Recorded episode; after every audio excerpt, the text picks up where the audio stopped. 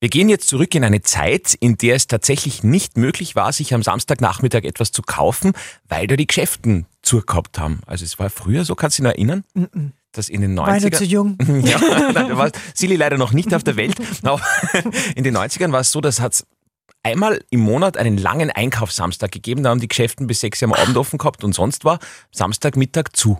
Jetzt, was du das sagst. Ich hätte sowieso nie einkaufen gehen können am Samstagnachmittag, weil da immer Beverly Beverly- Hills und Melrose Place war. Das ist wieder der. Mhm. Weil ich mir, so bin ich auf das gekommen, weil ich mir gedacht habe, warum hatte man am Samstagnachmittag nichts Besseres zu tun, Als als Fernsehen. nur fernzuschauen? Aber wenn kein, Chef, kein Geschäft offen hat, klar. Spannend. Aber völlig unnütz. Live-Radio. Unnützes Wissen der 90er Jahre. Der Live-Radio 90er Podcast. Mit Silly Riegler und Andy Hohenwater. So, da sind wir schon in der Zeit, wo es alle Verkäufer besser gehabt haben. Also prinzipiell finde ich das sogar gut, das Samstagnachmittag. Weil wie kommen denn immer, ich denke mal immer, die armen Leute, die in einem Geschäft arbeiten, die vielleicht auch Familie haben, wo irgendwie jeder Zeit hätte und dann müssen die im Geschäft stehen. Ja, aber wann würdest du jetzt zum Beispiel Gewand einkaufen gehen, wenn es so wäre wie früher? wann Amazon offen hat. Oder Salando. Nein, das, das, das ist natürlich, äh, das tut man natürlich nicht, weil das ist CO2 und überhaupt und man muss den lokalen Handel unterstützen. Ja, gerade beim Gewand. Hosen, also Hosen kaufen online finde ich schon schwierig und so, oder? Also, Wenn man die Größe weiß und die Lieblingsmarke. hm. Okay, aber ich verstricke mich da, glaube ich, jetzt wirklich in etwas sehr unsympathischem. Äh, starten wir los mit dem Unnützen vom unnützesten Wissen in den 90ern. Übrigens auch cool in den 90ern, obwohl da haben wir nur beim Quelle Versand bestellt und so, ne? Weil da ja, war ja Onlinehandel auch noch in den Babyfüßen oder wie sagt man, Kinderschuhen. ja. aber Babyfüße sind auch cool. Stimmt, der Quellekatalog war da. Und Universal, Ja. oder? Ja. Und Donauland. Gibt es das alles noch? Also Quelle gibt es Quelle. schon noch? Universal auch. Hm. Mm. Ah, Donauland, Buchhandel. Gibt's auch noch? War das ein Buchhandel? Ja, Da hat man CDs gekauft, oder? das auch wahrscheinlich. Ja. Aber dass das nur funktioniert, oder? Jetzt mit diesen ganzen Buchhandlungen und Amazon und Kindle und Mhm. okay. War so viele Themen, oder? Ja, das und kann man ja keines fast haben nicht, wir wirklich irgendwie Genau. auflösen können. Herrlich. aber alle angerissen. Ja. Super. okay, starten wir los mit Platz Nummer. Platz 3. Das ist nämlich schon, finde ich, eine sensationelle Meldung. Äh, Alle paar Wochen poppt ja irgendwas auf, das aus den 90ern irgendein Film oder ihres, irgendeine Serie wieder Comeback feiert. Bei dem Film bin ich wirklich gespannt, weil damals in den 90ern war das eigentlich was komplett Neues. Oder? Das war damals so richtig kultig und hip, die nackte Kanone. Hast du, hast du, du, du schaust so, als hättest du das nie Ich gesehen, habe oder? keine Ahnung.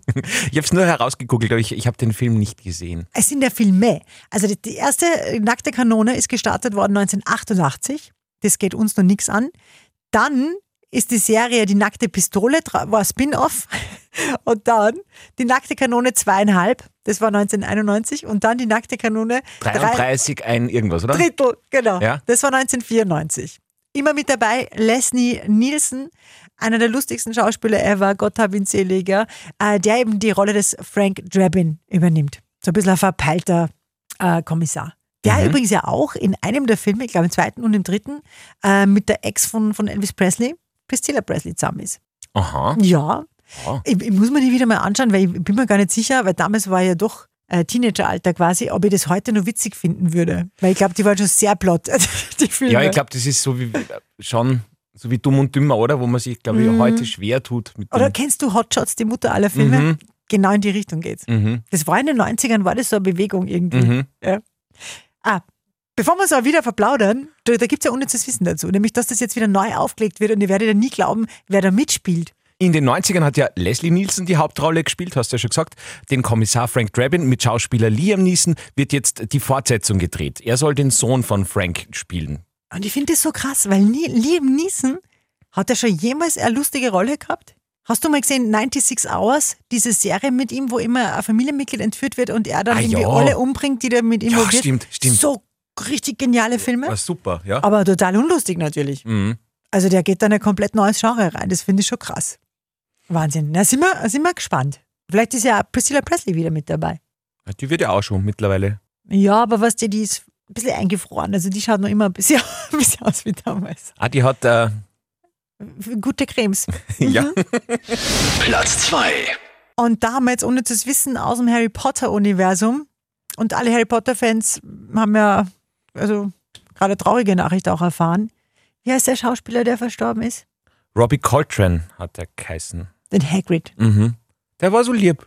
Ja. Ja. Und der war eigentlich auch erst 72, also eigentlich auch noch, Mhm. noch kein Alter eigentlich, ne? So, aber wir haben jetzt, wie begriffen wir denn jetzt denn? Die Kurve. Ja. Wir haben ja eigentlich, natürlich, ihr kennt uns ja, wir haben natürlich was Lustiges zu Harry Potter. Sagen wir jetzt einfach, oder? Ja. Genau. Ähm, Daniel Radcliffe, der ja den Harry Potter gespielt hat, das wisst ihr, hat während der Dreharbeiten 60 Zauberstäbe kaputt gemacht, weil er sie allesamt immer als Drumsticks äh, benutzt hat. Mhm. Sehr cool. Platz 1. So, und jetzt zum berühmtesten Autofail der 90er. Das ist nämlich jetzt genau 25 Jahre her. Auf den Tag genau. Na, am Freitag. Ja, ja. Mhm. Heute ist aber Mittwoch, wenn wir aufzeichnen.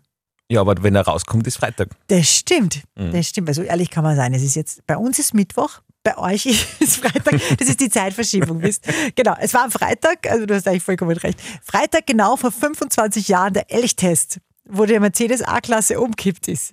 Ah. Und da haben wir uns gefragt, wenn wir geredet haben über das unnütze Wissen, Anfang der Woche, warum heißt der Elchtest eigentlich Elchtest? Also das sagen wir euch jetzt einmal. Als Elchtest wird einfach ein Fahrmanöver bezeichnet, welches das Ausweichen vor einem plötzlich auf der Straße auftretenden Hindernis simuliert. Mit dem Test wird die Fahrstabilität von PKWs geprüft. Genau. Ja.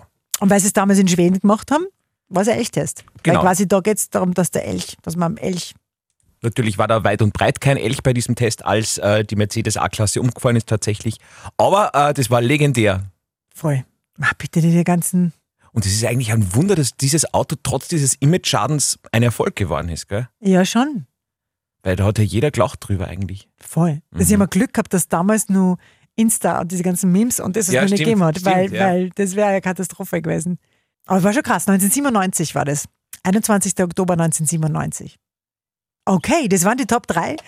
Äh, beschließen wir unser buntes Treiben mit einer Werbung aus den 90er Jahren, wie immer am Schluss von jedem Podcast.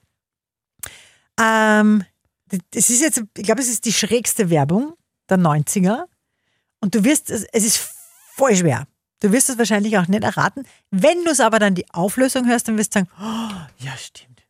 Das wäre zumindest mein Plan. Also, Okay. ich spiele jetzt zumindest die ersten fünf Sekunden vor von diesem Werbespot der 90er Jahre. Ich glaube, Mitte 90er.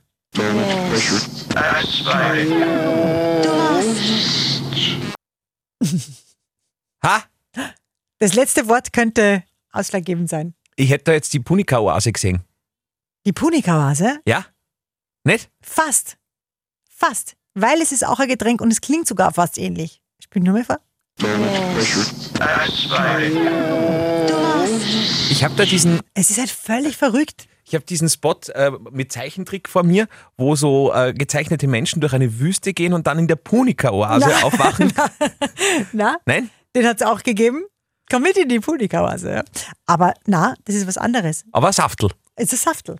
Mhm. Na, wir hören da mal rein. Ich glaube, also, die ist wirklich ab, komplett abgedreht. Aber